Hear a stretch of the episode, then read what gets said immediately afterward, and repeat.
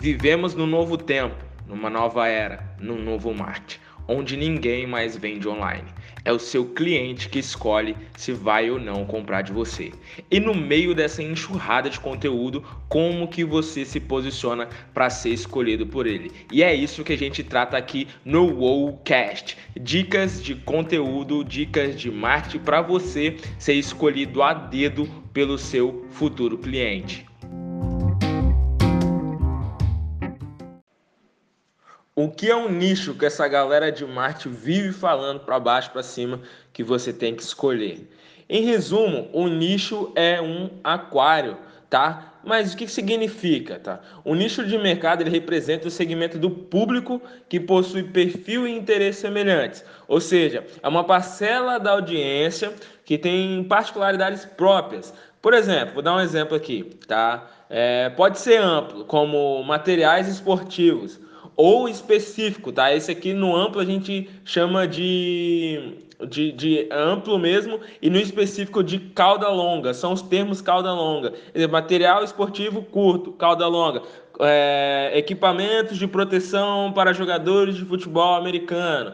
É um exemplo de cauda longa e mais específico. Costuma ser mais assertivo, tá? Mas assim, de claro entendimento, é um, um nicho ele se resume em mesmas espécies juntas, tá? É um lugar onde você encontra essa galera reunida, o público, no lugar que você pode ir lá e pescar usando o seu produto como isca para atrair esses entre essas peixes que são seus clientes. Então é crucial para qualquer negócio que tenha um nicho bem definido, porque ele, junto com a persona, é o que vai ser indispensável para o sucesso.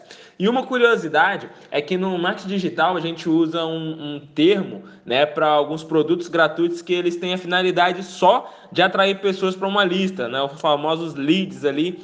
A gente chama de isca digital, que é originado dessa analogia tá, do, do público dentro de um aquário.